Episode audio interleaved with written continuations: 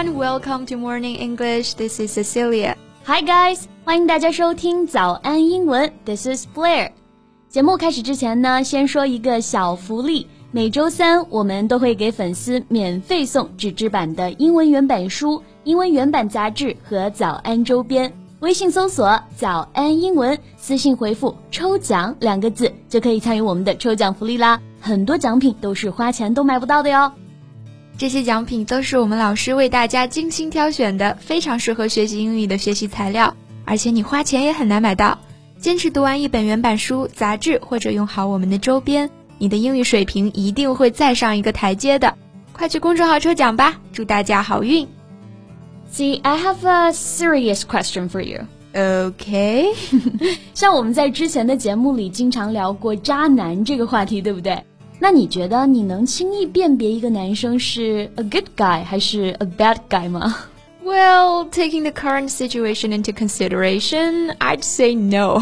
Otherwise, I'd be dating a bunch of guys now. yeah, same here. 如何辨别渣男似乎成为了一个永恒的话题啊。那最近呢，美国的 HBO 啊又推出了一个新的恋爱综艺，名字呢也取得相当的直白，就叫做《渣男岛》。Yeah, I've heard of the show. F Boy Island. Have you watched it? Not yet. Maybe we can watch it together sometime. Well, since both of us kind need some knowledge in this particular area. no problem.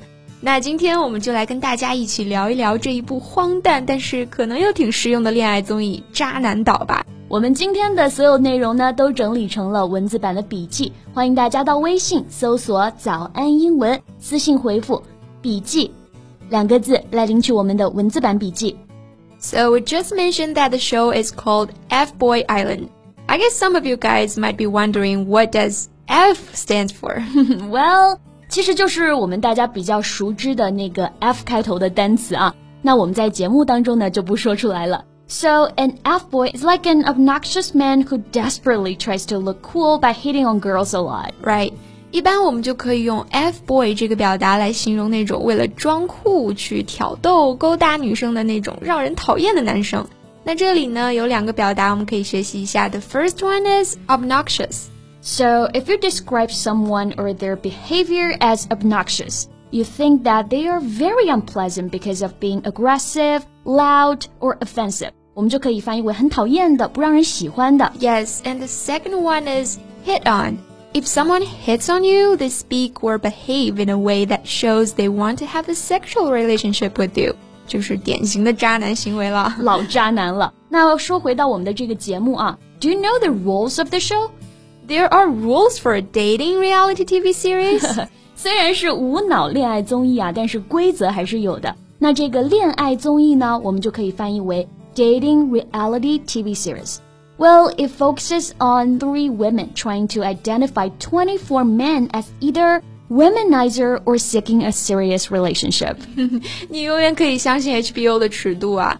那在《渣男岛》这部综艺中呢，有三位女主角，她们需要分辨二十四位男生到底是 nice guy 还是渣男海王。因为把他们都关在一座岛上嘛，所以是 island 渣男岛。 Well, kind of sounds like the show we watched before, Too Hot to Handle. Yeah, yes. I think they're just particularly good at making shows like that.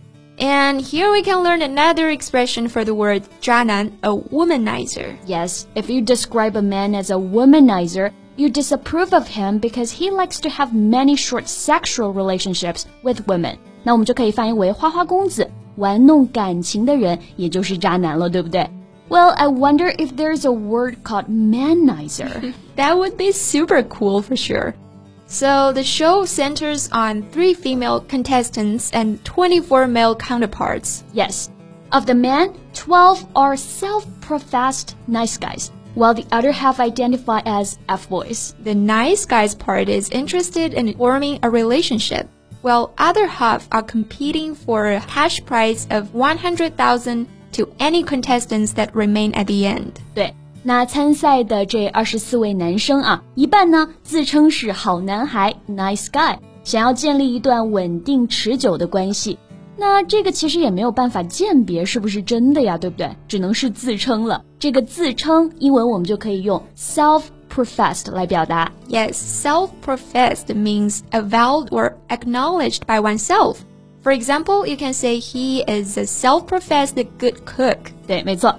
那还有一半的参赛者就是 F boys 了，他们参赛的目的呢，就是为了赢得最终的奖金十万美元。这个参赛者的英文啊，contestant。所以啊，就要求参赛的三位女生呢有鉴别渣男能力了。So during the progression of each episode, the woman selects one man to go out with.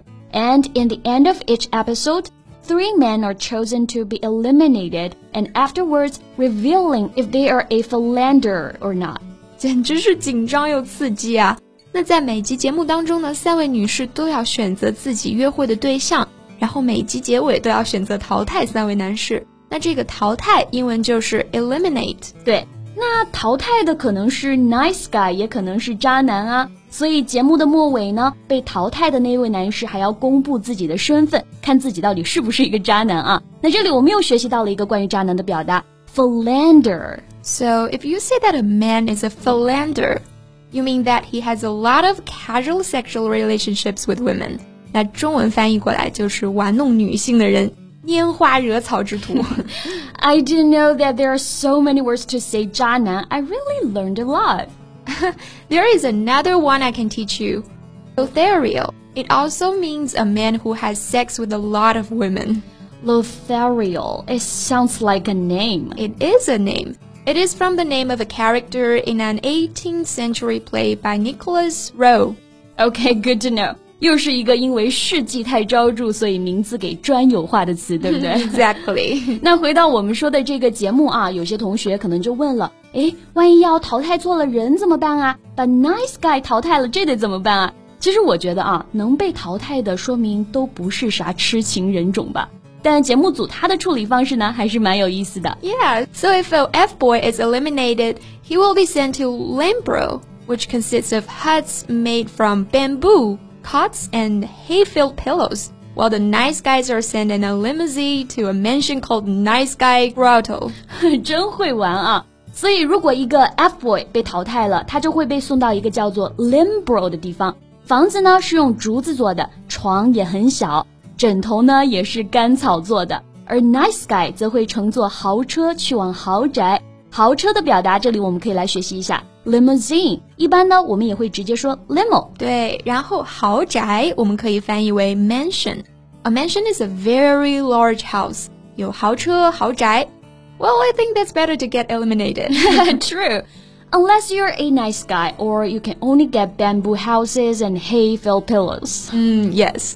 那大家想知道结果如何？到底是渣男独占十万美金呢，还是好男人赢得的最后的胜利啊？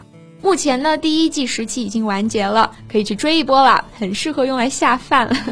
对，不过看过的人还是有吐槽剧情太过抓马，情节太生硬啊，也有很多人吐槽说剧本痕迹太重。但一部娱乐向的综艺也不用太较真了，看个轻松高兴也就值回票价了。That's right。不过结局呢，确实也提醒我们了，鉴别渣男的眼光很重要，要勇敢的去爱，也要在真正值得的人身上花时间。OK，那我们今天的节目就到这里啦。最后再提醒大家一下，我们今天的所有内容都整理成了文字版的笔记，欢迎大家到微信搜索“早安英文”，私信回复“笔记”两个字来领取我们的文字版笔记。So thank you so much for listening. This is Cecilia. And this is Blair. See you next time. Bye.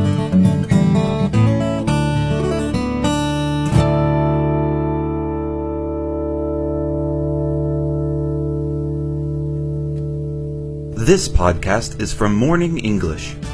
学口语就来早安英文。